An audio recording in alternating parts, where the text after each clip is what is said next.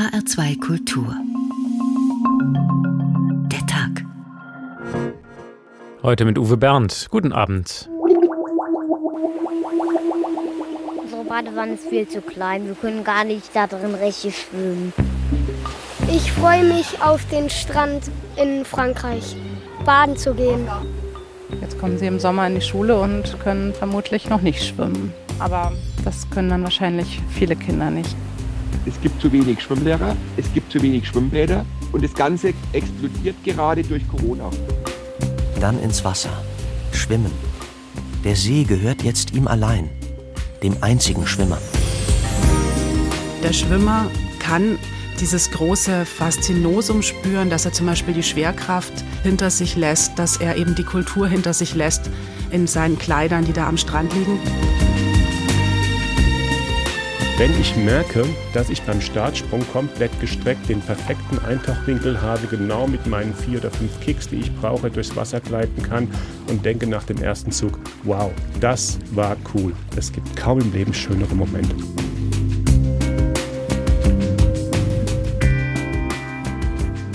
Recht hat er. Endlich Sommerferien in Hessen, Zeit zum Entspannen und auch Zeit zum Schwimmen. Im Urlaub oder im heimischen Schwimmbad. Doch immer weniger Kinder lernen es. Der Schwimmunterricht in der Schule wird schon lange recht stiefmütterlich behandelt und während der Pandemie fiel er fast komplett aus. Hessen startet nun eine Schwimmoffensive, versucht mit zusätzlichen Schwimmkursen einiges nachzuholen. Denn wer es in seiner Kindheit nicht gelernt hat, der hat es später schwer und vor allem, er verpasst so viel. Darum geht es heute. Das Gefühl der Schwerelosigkeit im Wasser, die meditative Entspannung und das wohlige Gefühl danach, wenn man spürt, dass der ganze Körper sich bewegt hat. Das Schwimmen ist eine Wohltat. Arschbombe reicht nicht eine Sendung zum Eintauchen, denn das Schwimmen ist nun wirklich eine besondere Kunst, nicht nur Sport oder schnöde Technik, eher eine Kulturtechnik, die ja auch schon mal in Vergessenheit geraten ist und die man dann zum Glück wiederentdeckt hat. Und damit das auch so bleibt, schieben Hessens Schwimmlehrer gerade Sonderschichten. Wegen der Corona-Pandemie sitzt nun bereits ein ganzer Jahrgang von Kindern auf dem Trockenen. Das gilt es so schnell wie möglich zu ändern. Saskia Klingelschmidt zeigt uns, das ist nicht so einfach. Das Problem lautet zu wenig Wasserfläche für zu viele Schwimmschüler. Eine Wahrheit, die nicht von mir stammt, sondern vom sportlichen Leiter des ersten Frankfurter Schwimmclubs Michael Ulmer. Wenn ein Jahrgang wegfällt vom Schwimmunterricht, ist es natürlich schwierig, weil der andere Jahrgang kommt ja nach. Und man kann es eigentlich nicht so machen, dass man sagt, man nimmt beide Jahrgänge zusammen. Dafür ist die Wasserfläche viel zu gering. Zwischen 50.000 und 75.000 Kinder in Hessen sollten schwimmen lernen, beziehungsweise ein Teil davon sollte es längst können. Ging aber wegen Corona nicht. Justus und Luisa aus Frankfurt starten jetzt damit durch. Justus, kannst du schon schwimmen? Nein. Nein. Aber ich lerne schwimmen. Schwimmen. Ich muss es noch lernen. Und wie lernst du das? Mit dem Luca. Und Luca ist einer von zwei Schwimmlehrern heute im Becken an der Dahlmann-Schule Frankfurt. Neben ihm tummeln sich zwölf Jungen und Mädchen, die hier ihr Seepferdchen bestehen wollen. Zu tun hat er und die rund 55 anderen Lehrer des Vereins eine ganze Menge. Seit knapp einem Monat ist die Anfrage riesig. Die Schwimmschule bietet auch Intensivkurse an.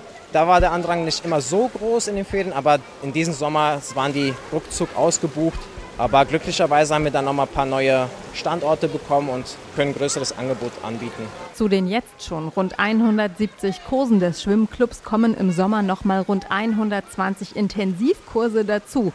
Diese Offensive des Vereins ist bereits zu 75 Prozent ausgebucht. Und die Schwimmlehrer, die schieben Extrastunden, so Michael Ulmer vom Schwimmclub. Und wir haben für die Schwimmlehrer fast eine Urlaubssperre für die Sommerferien, damit wir wirklich den Bedarf auch äh, abdecken können. Kein Sommerurlaub, stattdessen Schwimmunterricht, um den Rückstand an Nichtschwimmern aufzuholen. Ein ähnliches Bild sieht man überall in Hessen. Michael Hohmann, der Präsident der Deutschen Lebensrettungsgesellschaft Hessen, erklärt. Das machen wir dort, wo wir die Wasserflächen haben. Dort, wo wir in die Bäder rein können, dort bieten wir ganz viele Kurse an. Wir haben in Fulda beispielsweise ein Projekt gestartet. Da war innerhalb von zwei Tagen alles ausgebucht mit weit über 100 Schwimmkursplätzen. Und so wird sich das jetzt in Hessen überall fortsetzen. Diese Eltern der Seepferdchengruppe in der Dahlmann-Schule sind überglücklich, dass ihre Kinder einen Schwimmkurs ergattert haben. Schwimmen ist unheimlich wichtig. Es ertrinken jährlich unheimlich viele Menschen hier in Deutschland und deshalb finde ich das unheimlich wichtig, dass man schwimmen kann. Also ich fände es schon schön, wenn man sieben wird, dass man dann so langsam mal irgendwie schwimmen kann.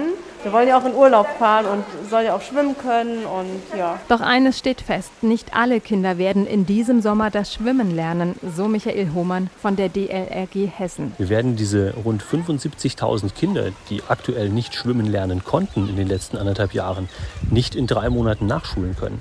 Das wird eine Aufgabe für die nächsten anderthalb, zwei Jahre werden.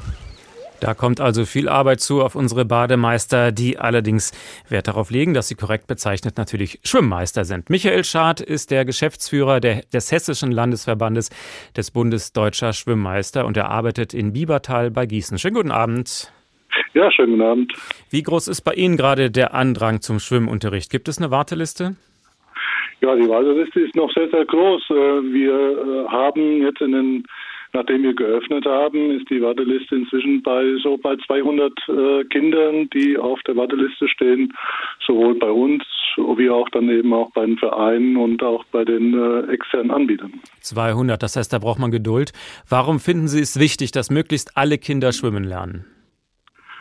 Ja, wir haben einen sehr großen Nachholbedarf. Der, der Nachholbedarf äh, geht ja schon seit Jahren, äh, dass immer mehr äh, Personal fehlt, sowohl auch bei den Lehrern in den Schulen, wie eben auch in den Schwimmbädern fehlt Fachpersonal und da hat sich ein, eine Menge aufgestaut und dieser, dieser Stau wird, wird immer größer und Deswegen ist es wichtig, äh, dass, dass gerade in dieser jetzigen Situation nach Corona eben äh, die Initiative äh, zum Beispiel von unserer Seite Hessen lernt schwimmen dazu führt, dass, dass wir dann eben versuchen, möglichst viele Kinder jetzt die nächsten Monate zum, zum Seepferdchen oder zum zum Schwimmabzeichen zu bringen.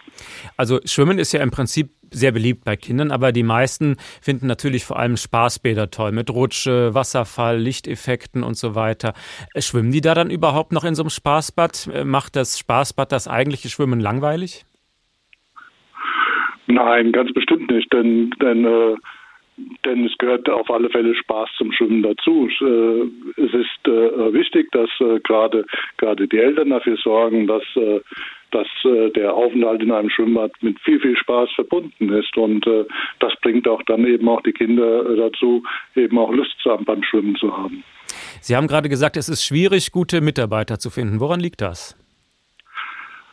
Das ist das ist jetzt auch durch Corona nochmal, äh, äh, hat sich das aufgestaut, dass wir ähm, äh, junge Mitarbeiter, Studenten in, in einem und, und Rettungsschwimmer, die bei uns äh, eben im, im, als 450 Euro Job äh, gearbeitet haben, eben verloren haben, genauso wie in der Gastwirtschaft. Die haben sich inzwischen anders orientiert und das hat jetzt den, den den äh, Stau, den wir als bei den Facharbeitern schon schon die ganzen Jahre haben, eben noch zusätzlich äh, äh, vergrößert. Na, dann dürfen Sie jetzt mal bei uns ein bisschen Werbung machen. Was lieben Sie an diesem Beruf? die Vielseitigkeit. Denn äh, wir, man sieht eben auch nur den, den, den Mann, der am Becken steht. Und das ist nur die Hälfte der, der, der Sache. Dazu gehört viel, viel mehr, gerade in diesem Beruf. Da gehört Technik dazu. Dazu gehört äh, auch jede Menge Verwaltung dazu. Und äh, das macht allein diese, diese zwei Sachen machen schon fast die Hälfte des, des Berufs. Also es ist sehr, sehr vielseitig. Und vor allen Dingen man hat mit Kindern zu tun, man hat mit Menschen all, jeden Alters zu tun, weil im Schwimmbad trifft sich, trifft sich jede Altersgruppe und äh, dieses, dieses äh, Miteinander und das, das macht den Beruf eigentlich aus. Man ist immer mit, mit Menschen zusammen und das macht Spaß. Sie kommen ja fast ins Schwärmen. Also die Zeit am Becken, da so stellt man sich den Schwimmmeister vor, das ist nur ein Teil Ihrer Tätigkeit. Die meiste Zeit sitzen Sie dann da, sind Aufmerksamkeit, aufmerksam, aber wenn dann was passiert, müssen Sie auch sehr schnell handeln. Wie oft kommt das vor im Alltag, dass was schief geht und was passiert? Ja, es kommt immer darauf an, äh, wo man wo man ist oder in welchem, welchem Schwimmbad man man arbeitet. Aber äh, wer heute in diesem Beruf arbeitet, der ist, ist geschult, der sieht solche, solche Situationen schon, wenn die Leute aus der Dusche kommen. Äh, man kann, man, man liest die Leute schon und man ist meistens schon, schon vorbereitet. Es ist nicht nur in unserer Kabine, wir laufen herum, wir haben immer Kontakt zu den Leuten und äh, das, das, äh, man, man gewöhnt sich so ein geschultes Auge äh, für, für gewisse Situationen an und das ist eben auch das, was den Beruf dann eben auch sehr interessant macht, dass man eben das schon im Vorfeld schon, schon abcheckt. Aber wenn Sie so geschult sind, äh, können Sie eigentlich im Urlaub überhaupt noch entspannt am Pool liegen? Im Leben nicht, nein. nein, also äh, äh, Buch lesen oder sonst was. Also ich mache keinen Urlaub irgendwo am Hotelpool oder dergleichen. Vielleicht mal mehr oder irgendwo am See, aber selbst dort ist also äh, immer wieder das Auge auch auf gewisse Situationen gerichtet, die dann eben vielleicht ähm, zu einem Unglück führen könnten ein Schwimmmeister aus Leidenschaft. Michael Schad, Geschäftsführer des Hessischen Landesverbandes im Bund Deutscher Schwimmmeister. Vielen Dank.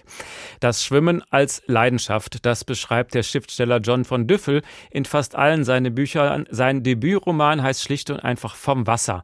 Daraus hören wir heute ein paar kurze Ausschnitte und am Schluss der Sendung reden wir mit ihm dann persönlich. Seltsam ist nur, dass meine Angst vor dem Wasser wuchs, je besser ich schwimmen konnte. Je mehr unterschiedliche Schwimmstile ich erlernte, je sicherer und vielleicht sogar eleganter ich sie beherrschte, desto größer wurde meine Angst.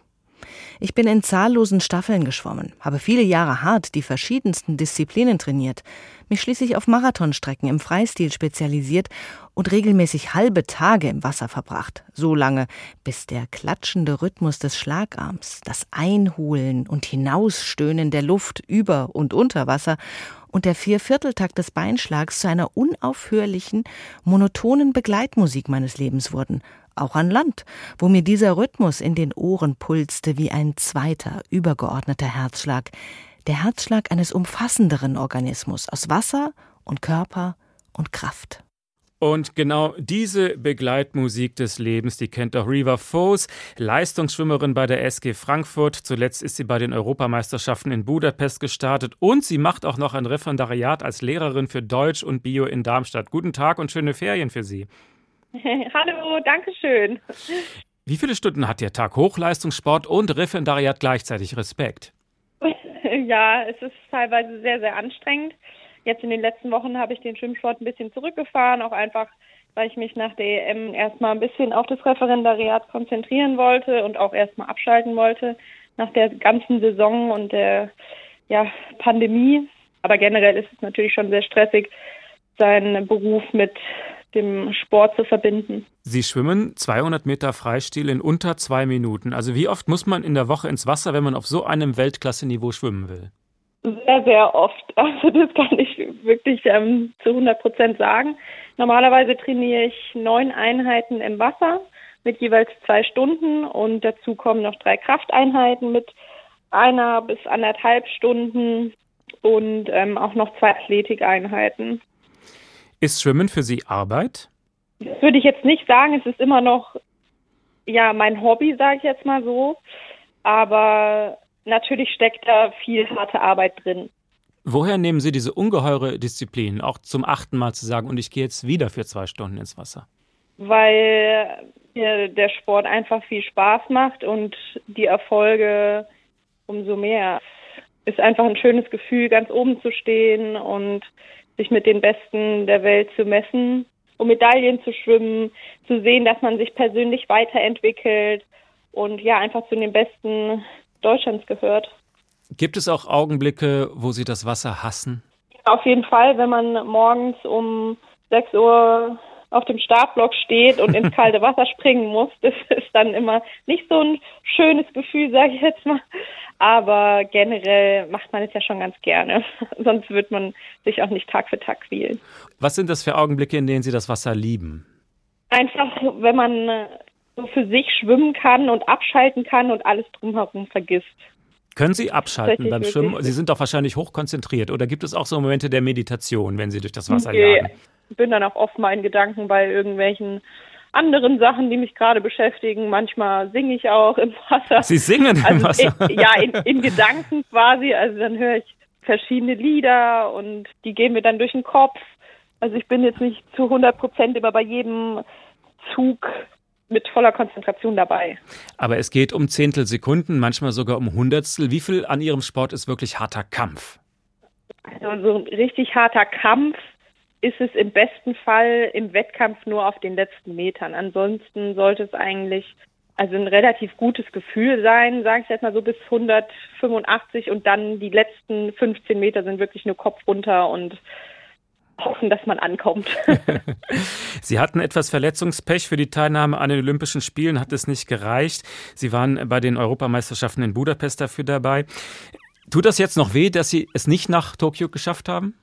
Ja, also wenn man jetzt sieht, dass die Nationalmannschaft gerade in Kumamoto ist und sich auf die Spiele vorbereitet, ist es natürlich schon schwer zu sehen, obwohl ich natürlich allen alles, alles Gute wünsche und auch eigentlich die meisten aus der Nationalmannschaft auch kenne. Immerhin konnte ich EM schwimmen, das war ein kleines Trostpflaster, aber natürlich sind die Spiele, glaube ich, von jedem Sportler, jeder Sportlerin das allergrößte Ziel und deswegen war es natürlich auch eine herbe Enttäuschung für mich, dass ich dieses Jahr nicht geschafft habe. Die Olympischen Spiele gehen heute in einer Woche los. Werden Sie das dann alles am Fernseher verfolgen oder brauchen Sie jetzt ein bisschen Distanz, weil Sie nicht dabei sind und lassen das erstmal sacken? Ich glaube letzteres. Also ich werde sicherlich das ein oder andere Rennen mir anschauen und natürlich auch meine Mannschaftskollegen unterstützen. Aber ich werde mir nicht jedes Rennen anschauen, vor allem auch, weil ich im Urlaub bin. Na dann einen schönen Urlaub. Das war die Leistungsschwimmerin Reva Foes von der SG Frankfurt. Vielen Dank. Aber das ist natürlich klar. 200 Meter Freistil unter zwei Minuten im Wettkampf, das ist Kampf. Da bleibt nicht viel Zeit, die Gedanken schweifen zu lassen. Und das ist natürlich beim Langstreckenschwimmen etwas vollkommen anderes. Und die Gefühle dabei, die beschreibt John von Düffel in seinem Buch Unter Wasser so. Wir wussten, dass das erste Eintauchen ins Wasser der Sprung in eine große Einsamkeit sein würde, dass es nichts und niemanden gab, der uns auf den bevorstehenden Kilometern beistehen konnte. Die ersten 400, 500 Meter vielleicht schweifte der Blick auf die benachbarte Bahn und den das Wasser dreschenden Konkurrenten, doch dann schwammen wir blind Kopf unter Wasser. Es gab nur noch das Einschlagen der Arme, das Rattern des Beinschlags und nichts als Wasser, Entfernung und Atem. Wir wurden Teil jenes übergeordneten Organismus, dessen genaue Pulsfrequenz man erreichen musste. Nur wer den regelmäßigen Pulsschlag dieses Elements exakt traf, hielt und darin aufging, den nahm das Wasser auf wie einen Teil seiner selbst. Wer aber zu langsam war oder zu schnell, wer durch einen falschen Schlag oder überhastetes Atmen jenseits des Pulses geriet, den ließ das Wasser nicht durch, gegen den verhärtete es sich, sperrte es sich, wurde wie eine Wand aus Wasser, gegen die man vergeblich ankraulte, mal zu schnell, mal zu langsam, wütend, verzweifelt, verloren in der Ungnade des Wassers, das einen auf der Stelle kraulen ließ, das einen bannte in Undurchdringlichkeit. H2 Kultur, der Tag. Arschbombe reicht nicht, eine Sendung zum Eintauchen. Und nun wollen wir mal eintauchen in die Geschichte dieses wunderbaren Sports. Mischa Drautz hat dafür mal ein ganz traditionelles Schwimmbad besucht. Da kann man die Geschichte sogar fast greifen. Erich Küberger ist Meister für Bäderbetriebe. Andere sagen einfach, er ist Bademeister. Im Müllerschen Volksbad in München hat er alles im Blick. Und so kennt er eigentlich auch alle Schwimmstile, die es so gibt. Der klassische Schwimmstil, das ist auch das, was man zuerst gelernt bekommt hier bei uns. Das ist natürlich das Brustschwimmen, gefolgt vom Graulschwimmen. Das Graulschwimmen ist ein bisschen natürlicher vom Bewegungsablauf. Dann gibt es noch Delfin und Schmetterling, Rückenschwimmen. In anderen Ländern, vor allem in südeuropäischen Ländern und in Afrika, sieht Schwimmen aber auch mal anders aus. Da ist auch teilweise dieses Hundepaddeln sehr verbreitet. Man kann vor allem keinen Wettkampf gewinnen, aber es macht bestimmt auch genauso Spaß. Hier im Schwimmbad, wenn man hier den ganzen Tag arbeitet, da sieht man Schwimmstile, die gibt es in keinem Lehrbuch oder auch in keinem Film, habe ich jemals gesehen, ist aber immer ganz interessant. Hauptsache, man kann sich über Wasser halten. Stimmt. Darum geht es beim Schwimmen. Bloß nicht untergehen. Erst seit etwa 50 Jahren ist Schwimmen ein weit verbreiteter Freizeitspaß und Schulsport. Wer das Schwimmen jetzt erfunden hat? Puh, da muss man dann doch noch viel weiter in der Vergangenheit kramen. Ein bisschen lässt sich die Suche durch Tipps von Erich Küberger eingrenzen.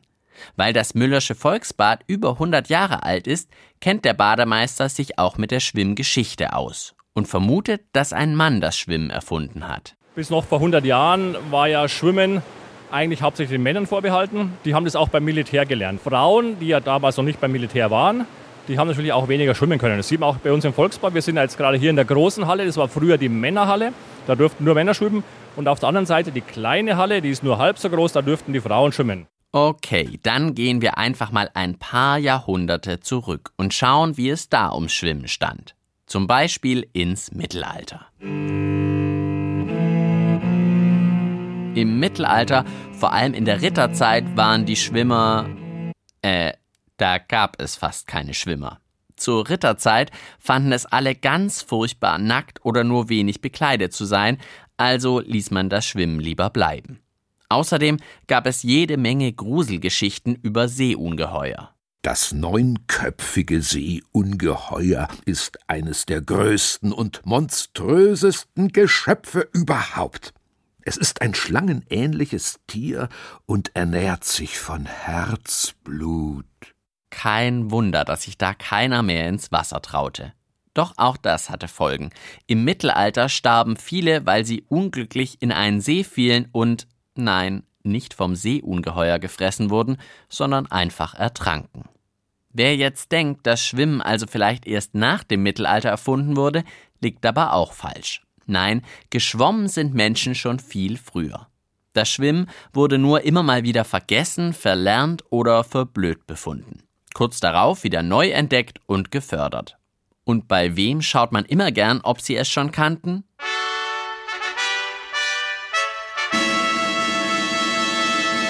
Genau, bei den Griechen, Römern und Ägyptern. Und tatsächlich, die enttäuschen einen nicht. Wenn Griechen oder Römer in der Antike über einen besonders ungebildeten Menschen lästerten, sagten sie Bah, der ist so dumm. Der kann ja weder lesen noch schwimmen. Meine Güte. Nein. Schwimmen gehörte damals zu einer guten Bildung dazu. Wobei man sagen muss, die Römer badeten lieber, als dass sie schwammen aber zumindest römische Soldaten waren ausgezeichnete Schwimmer. Sie konnten es sogar in schwerer Rüstung.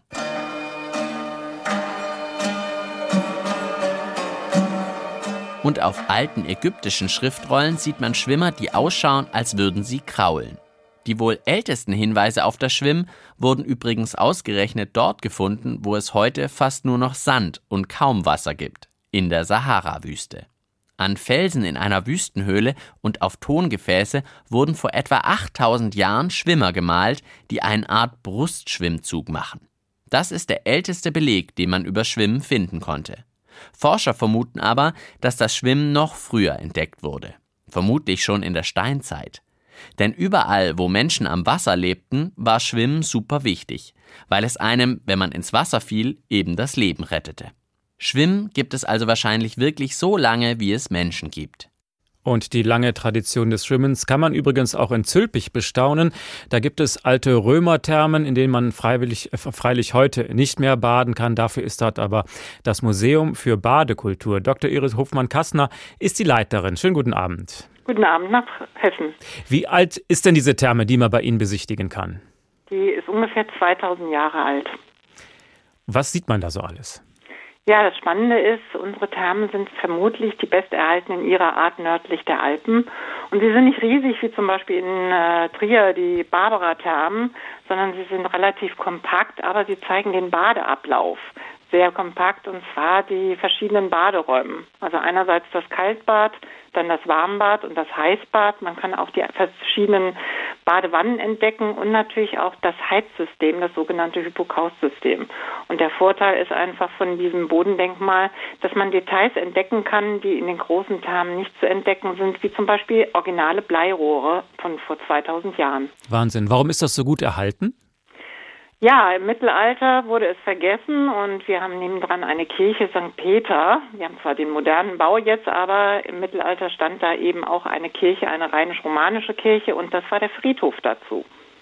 Ach so, und deshalb wurde das einfach in Ruhe gelassen und niemand hat da gegraben, weil, weil es genau, halt ein Friedhof erst, war. Ja. Erst äh, In den 30er Jahren des letzten Jahrhunderts wollte man die sogenannte Propstei, also ein Gebäude, wollte man an eben die Kanalisation anschließen und da fand man dann schließlich eben die Thermen und es war bestimmt sehr beeindruckend für die Arbeiter, weil wenn man sich vorstellt, in den Ende der 20er, Anfang der 30er Jahre des letzten Jahrhunderts hatten teilweise die Leute noch kein fließendes Wasser zu Hause und da sahen wir ein richtiges, wunderbares Badegebäude. Hm.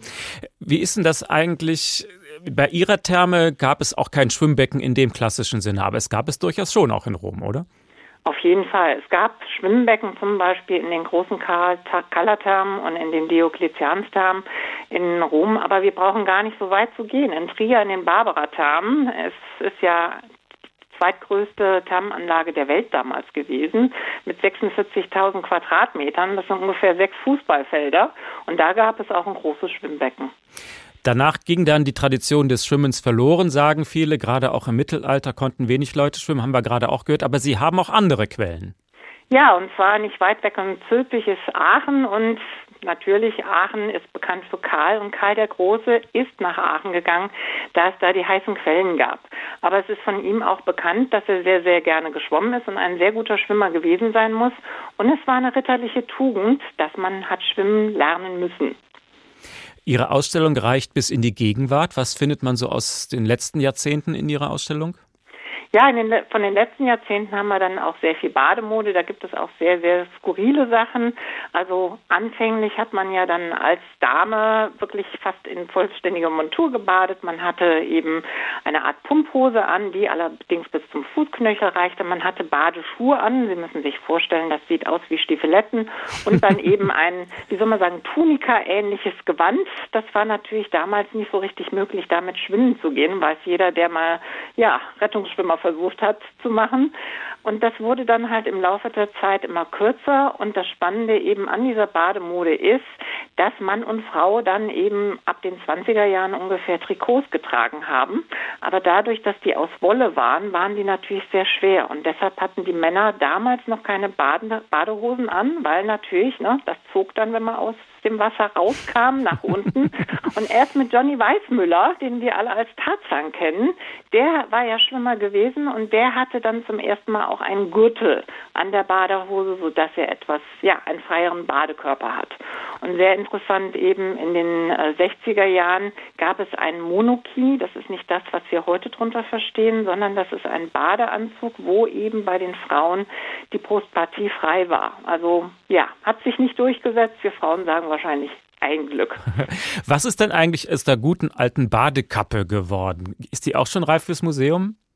Also wir haben auf jeden Fall Badekappen im Museum, das stellen wir auch aus. Allerdings ist das Problem bei diesen alten Badekappen einfach, die sind sehr fragil, weil damals eben dieses Plastik, dieses Gummi nicht so besonders gut war. Allerdings, es gibt so von der Firma, die heißt Feschi, gibt es eigentlich die ganzen alten Formen noch heute. Also wirklich mit Blümchen, die dreidimensional rauskommen oder das, äh, was wir kennen, die in den 60er Jahren aufgewachsen sind, halt die weiße mit entweder einem roten Streifen oder blauen Streifen. Und natürlich gibt es da eben auch diese, die ich zum Beispiel gehasst habe, diese ganz eng anliegende, wo man eigentlich nur mit Wasser ja, die drüber gekriegt hat. Die ziehen heute nur noch Wettkampfschwimmer an, wenn es um genau. die Hundertstel Sekunden geht, ja. Exakt. Sie bereiten inzwischen eine neue Ausstellung vor mit dem Thema Baden mit Humor. Was ist am Schwimmen lustig? Am Schwimmen ist, wie soll man sagen, lustig einfach. Das ist, ähm, der Hauptkünstler ist Honoré Daumier, sehr bekannt. Er ist gesellschaftskritisch sehr gewesen in, im 19. Jahrhundert. Und das Spannende ist eben die verschiedenen äh, ja, Bevölkerungsstrukturen, die dargestellt werden, also irgendwie wie, wie die Schwimmbäder auch eng waren, was man nicht glaubte, mit vielen Leuten drin in Paris und wie sie sich gegenseitig dann, wie soll man sagen, ausgespielt haben oder sich auch nicht richtig verhalten könnten. Wir haben zum Beispiel eine Grafik, die ist sehr lustig. Da springt zum Beispiel ein anderer auf den Schwimmenden in diesen Bad jeder, der das mal gemacht hat oder mitgekriegt hat, das tut verdammt weh. Oder eben auch, äh, dass dann Voyeure sind. Eben sagte ja auch einer, dass Männer und Frauen getrennt geschwimmt äh, sind, eben im 19. Jahrhundert in den Schwimmbädern. Und das wird dann gezeigt, dass dann sich doch auch Männer in das Frauenschwimmbad reingeschlichen haben. Das war Dr. Iris Hofmann-Kastner, die Leiterin der Römerthermen in Zülpich, das Museum der Badekultur. Vielen Dank. Und hier noch ein Ausschnitt aus dem Roman Vom Wasser. Solche Kindheitserinnerungen hier, die prägen fürs Leben. In der Diemel hatten wir schwimmen gelernt. Dort hatten wir zum ersten Mal beide Arme geradeaus von uns gestreckt und dann geteilt und unsere nackte Brust dem Wasser dargeboten. Im Vertrauen, es würde nicht mit kalter Hand nach unseren Kinderherzen fassen, sondern uns hell und freundlich umspielen, uns tragen und nicht in die Tiefe reißen.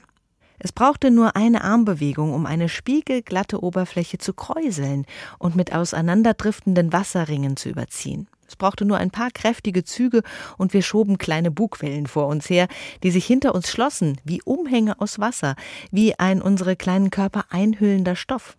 Es war eine übermütige Ahnung unserer Macht über die Macht des Wassers, doch es war eine Ahnung, die das Wasser selbst uns gewährte. Es war eine Gunst des Wassers, seine Großzügigkeit, dass es unseren kleinen Körpern gestattete, Könige zu sein, die spritzend, platschend und prustend über das Wasser herrschten, während unter unseren strampelnden und paddelnden kleinen Füßen der sanfte Strom des Wassers gleichmütig und unaufhaltsam seiner eigenen Richtung folgte.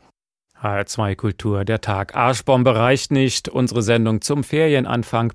Wir haben gehört, die Schwimmmeister in Hessen haben lange Wartelisten und wenn man zu einer kommerziellen Schwimmschule geht mit sehr kleinen Gruppen und guter Betreuung, dann ist Schwimmunterricht ja auch eine teure Angelegenheit. Das kann sich nicht jede Familie leisten.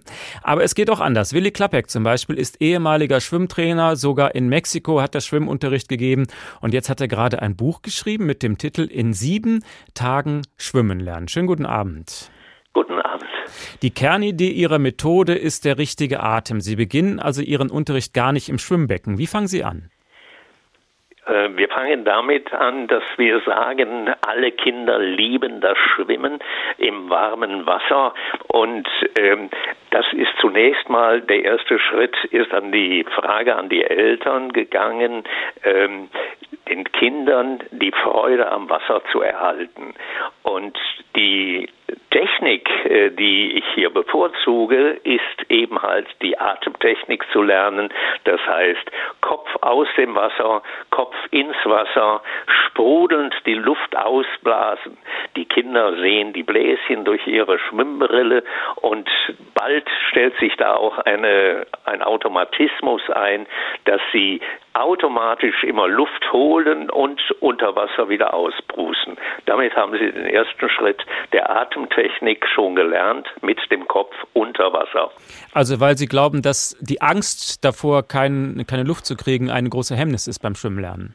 Äh, ja, kann es sein, äh, wenn den Eltern äh, von den Eltern, den Kindern äh, irgendwo Angst eingejagt wird. Deshalb sage ich, mit dieser Methode können wir auch schon zu Hause eben schwimmen lernen in der Badewanne, im Waschbecken, in der Regentonne, wenn es sein muss. Kopf rein, Atem holen vorher, unter Wasser ausbilden. Das klingt ja abenteuerlich. Und was machen Sie dann als zweites? Wann geht es dann ans Schwimmen? Dann kommt die flache Wasserlage. Äh, wenn dann die Automatismus, der Automatismus des Atemhaulens äh, beherrscht ist, flache Wasserlage und wie ein Fisch im Wasser zu legen und dann zu paddeln mit den beiden. Immer aber dabei Atem holen, ausprusten, Atem holen, ausprusten. Das ist anders als das normale Schwimmen zumindest in Deutschland. Also hier in Deutschland wird ja zuerst meistens Brust gelernt. Schwimmen. Also ich sage mal, jede Art äh, des Schwimmenlernens ist dann gut, wenn sie hinterher erfolgreich zu einem Schwimmer führt. Es gibt sicher viele Methoden. Ich bevorzuge die Kraulmethode, weil der Mensch dann flach im Wasser liegt wie ein Fisch, sich sehr schnell und kräfteschonend vorwärts bewegen kann, wenn er denn die Beine und die Arme in Rotation versetzen kann mit dieser Atemtechnik. Okay. Und was kommt dann als nächstes? Schafft man das wirklich in sieben Tagen? Das schafft man daher, oder das Geheimnis liegt darin, dass der Schwimmausbilder, die Schwimmausbilderin mit den Kindern zusammen im Wasser ist und alles vormacht. Weil Kinder machen ja gerne alles nach, Sie machen auch das nach, was sie nicht nachmachen sollen. Aber in dem Falle sollen sie alles nachmachen, nämlich die Arme zu bewegen und der Schwimmleister, der Schwimmausbilder, die Schwimmausbilderin bewegen die Arme der Kinder, äh, helfen ihnen beim Paddeln der Füße, sodass sie mit der Atemtechnik im Wasser Luft holen unter Wasser ausprusten, Arme rotieren lassen, Füße paddeln, schon relativ schnell selbstständig schwimmen können. Und Sie üben einige Bewegungen auch außerhalb des Wassers, also das Bewegen der Arme, das machen Sie auch im Trockentraining.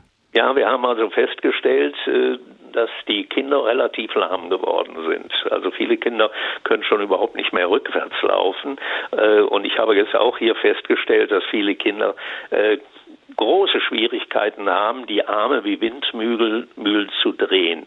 Und diese Rotation ist ja unbedingt erforderlich beim Kraulschwimmen. Und diese Rotationsübungen können schon alle an Land gemacht werden, genauso wie das Paddeln mit den Beinen flach auf den Bauch gelegt und mit den Beinen paddeln. Das kann man alles schon am Land machen und deshalb ist man hervorragend vorbereitet, wenn dann ein Freibad wieder geöffnet ist. Hilft diese Methode vielleicht auch Erwachsenen, die keine Übung haben im Schwimmen oder die einfach Angst haben vom Wasser? Selbstverständlich. Selbstverständlich hilft das also auch Erwachsenen. Ähm, viele Erwachsene, äh, da besonders die Frauen, die dann auch Angst um ihre Föhnwelle haben, haben Angst, den Kopf ins Wasser zu stecken. Ähm, natürlich muss man diesen Hemmschuh überwinden. Man muss bereit sein, Luft zu holen, Atem anzuhalten und den Kopf mal unter Wasser zu tun. Und wenn man diesen Schritt erfolgreich äh, durchgeführt hat, dann ist diese Methode flache Wasserlage, Luftatemtechnik, Paddeln, Rotation auch für jeden Erwachsenen sehr leicht erlernbar. Aber sicherlich braucht man dafür dann auch einen sehr erfahrenen Schwimmlehrer oder kann man das alleine, wenn man Ihr Büchlein gelesen hat, ausprobieren? Äh, interessant ist es, ich habe ja Vorträge darüber gehalten, dass sich spontan äh, Schwimmerinnen gemeldet haben und haben gesagt, äh, können Sie uns die Methode denn nicht beibringen, wie man dann eben relativ schnell die Schwimmer, Nichtschwimmer begeistern kann, gute Schwimmer zu werden. Und in der Tat werden wir jetzt eine, mit einer Gruppe von guten Schwimmerinnen, die keine Sportlehrerinnen sein müssen, diese Methode üben, sodass die über den Multiplikationseffekt an mehreren Schulen, Freibädern durchgeführt werden kann. Das war Willi Klappeck, der Autor des Buches In sieben Tagen Schwimmen lernen. Herzlichen Dank. Und natürlich hängt der Spaß beim Schwimmen auch ein bisschen ab vom Schwimmbad. Da gibt es viele schmucklose Zweckbauten, aber es gibt auch wirkliche architektonische Schätze. Gudrun Rothaug stellt uns ein paar vor.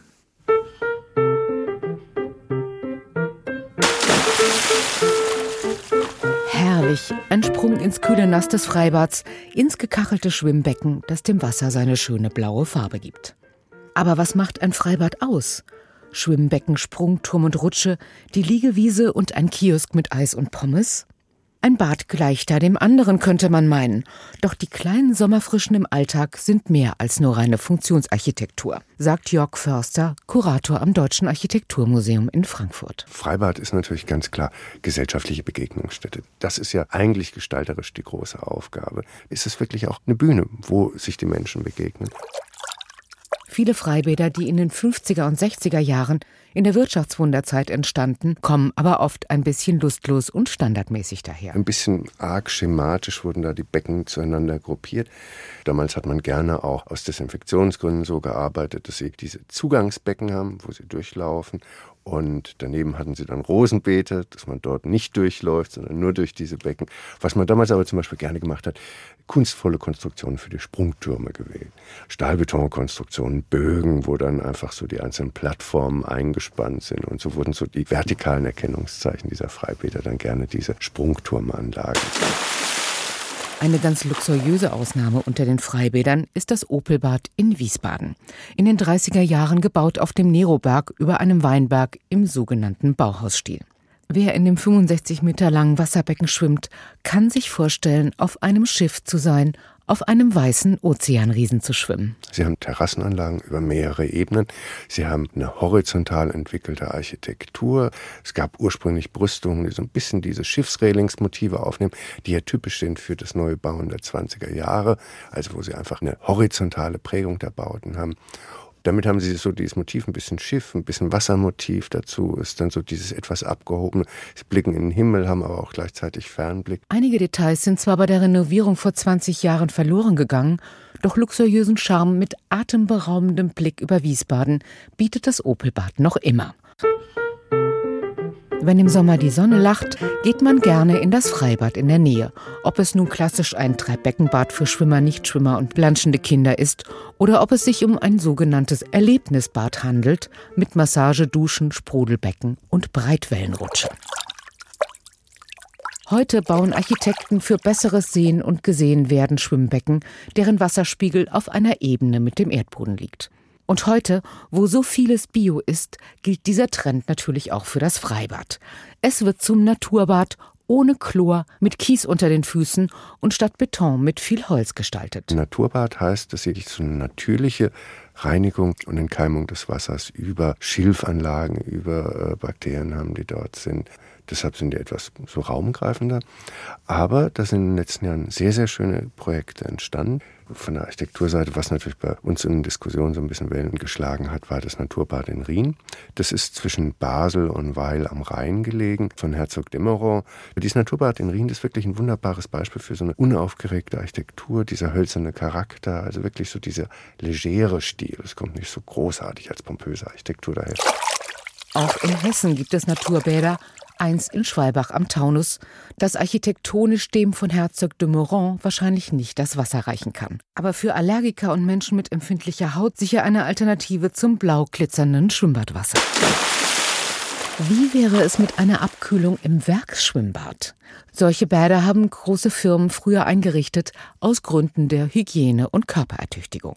Ein Kunstprojekt aber ist das Werkschwimmbad der ehemaligen Frankfurter Städelschüler Dirk Paschke und Michael Mihalonic. Die beiden haben einfach zwei Standard-Überseekontainer zusammengeschweißt, die Wände rausgenommen und ein paar Bullaugen reingesetzt. Fertig war das Schwimmbad, das einen Sommer lang am Frankfurter Ölhafen vor den Künstlerateliers zum Baden einlud. Dann kam es im Rahmen einer Kunstaktion in das Weltkulturerbe Zeche Zollverein nach Essen. Und dort steht es immer noch in der alten Kuckerei zwischen den riesigen verrosteten Koksofenbatterien. Ein Freibad der besonderen Art, bei kostenlosem Eintritt besonders gern von Kindern und Jugendlichen aus Essen, aber auch von Touristen genutzt. Bei dem Werkschwimmbad haben sie natürlich außenrum die Versteifung, weil sie einen Wasserdruck zur Seite haben. Die Container stehen eigentlich selber auf ihrem Boden auf der Erde, sind miteinander verschweißt. Die eigentliche Liegeplattform zu diesem Bad ist in 2,40 Meter Höhe. Da müssen sie also erstmal eine Treppe nach oben steigen. Und da haben sie außenrum diese hölzerne Liegeplattform und von dort steigen sie dann in das Becken. Welche Poesie, sagt Jörg Förster, wenn man in der stillgelegten Kuckerei vor dem Werkschwimmbad steht, in ein Bullauge blickt und ein Bein vorbeischwimmen sieht. Das hellblau leuchtende Werkschwimmbad wurde sogar schon mal auf einer Architekturbiennale in Venedig gezeigt, als gelungenes Beispiel für Umstrukturierung. Also, Künstlern und Architekten bietet das Thema Freibad viel Freiraum für gute Ideen und Innovationen.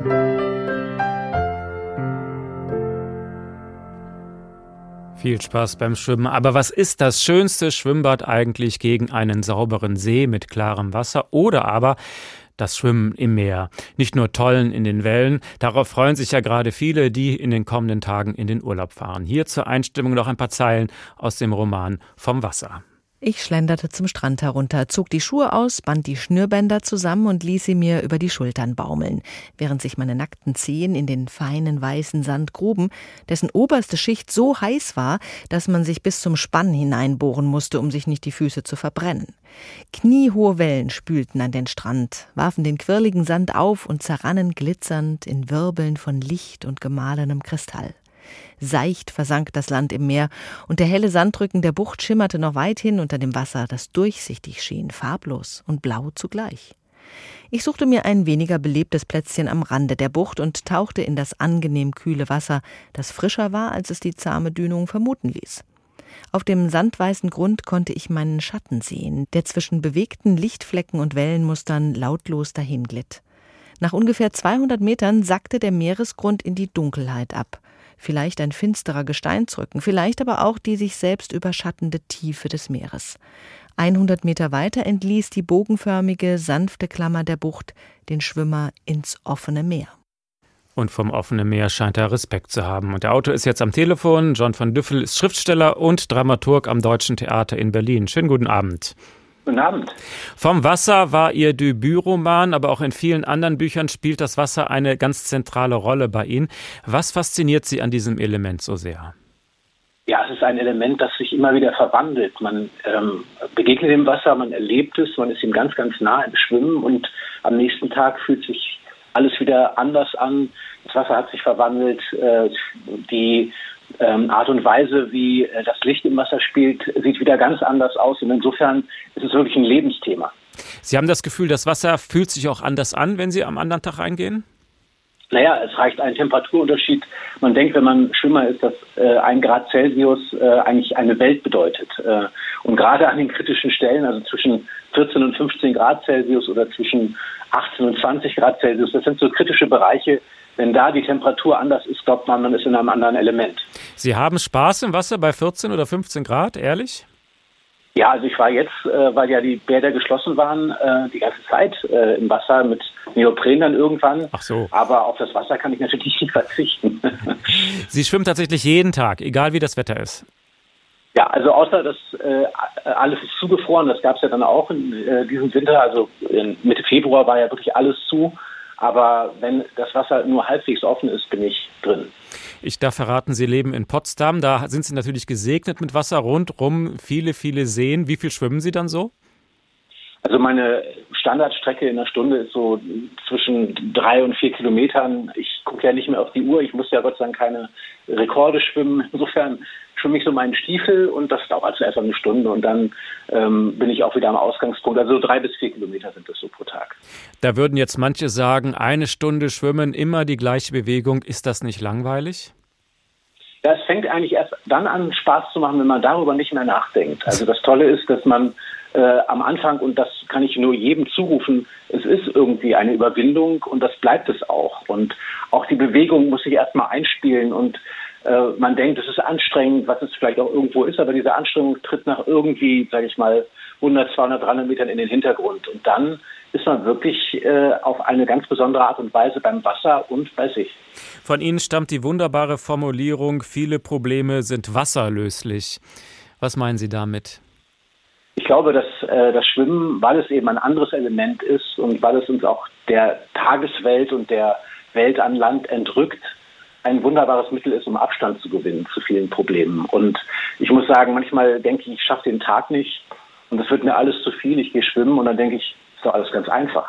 Das heißt, äh, es schafft eine Distanz und es gibt einem natürlich auch rein physisch auch eine Form von Selbstbewusstsein. Man hat ein, das Gefühl, mein Körper kann wechseln, der kann dieses andere Element bezwingen, aushalten, überleben und man kommt gestärkt aus dem Wasser zurück und die ganze Last des Tages wird auf einmal nicht mehr so schwer. Andere haben ähnliche Erfahrungen, wenn sie meditieren. Hat das Schwimmen für Sie was Meditatives?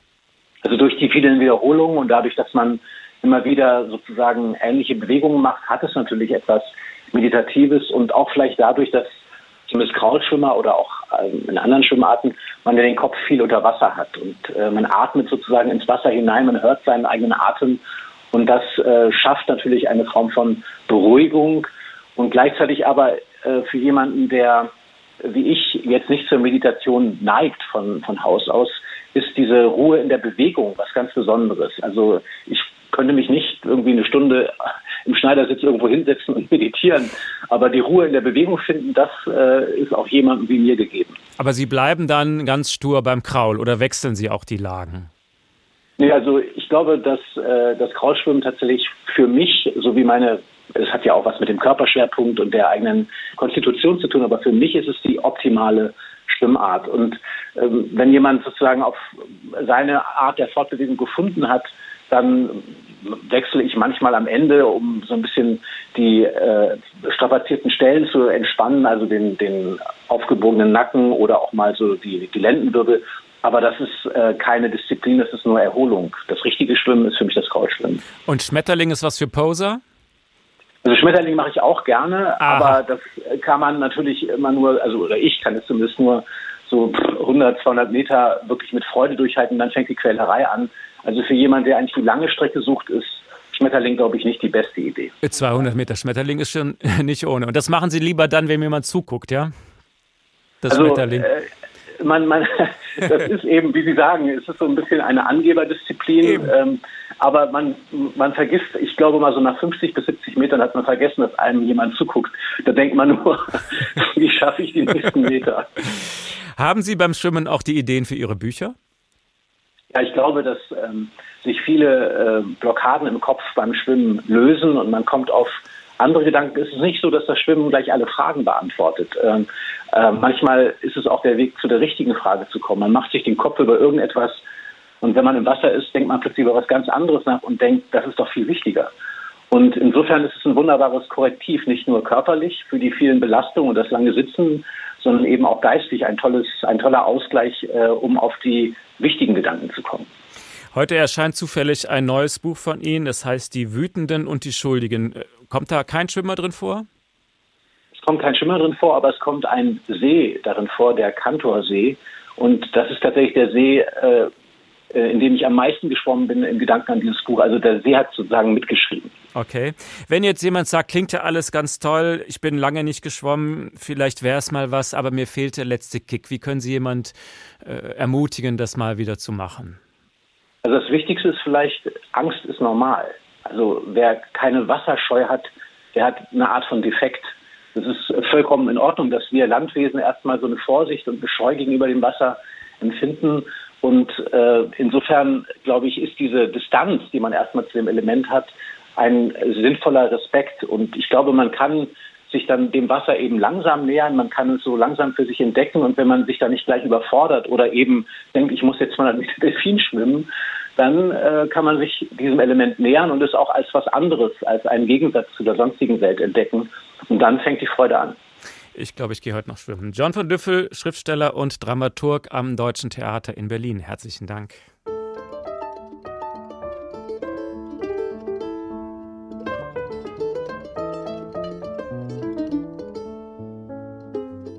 Und damit wünscht der Tag Ihnen schöne Sommerferien. Ab nächste Woche gibt es hier den Tag auf Weltreise. Los geht es dann mit Italien. Da kann man ja auch wunderbar schwimmen. Das Team der Woche: Rainer Dachselt, Markus Hürtgen, Angela Fitsch, Hatice Haruna Oelker, Doris Renk, Dorothea Schuler. Mein Name Uwe Bernd. Schöne Ferien.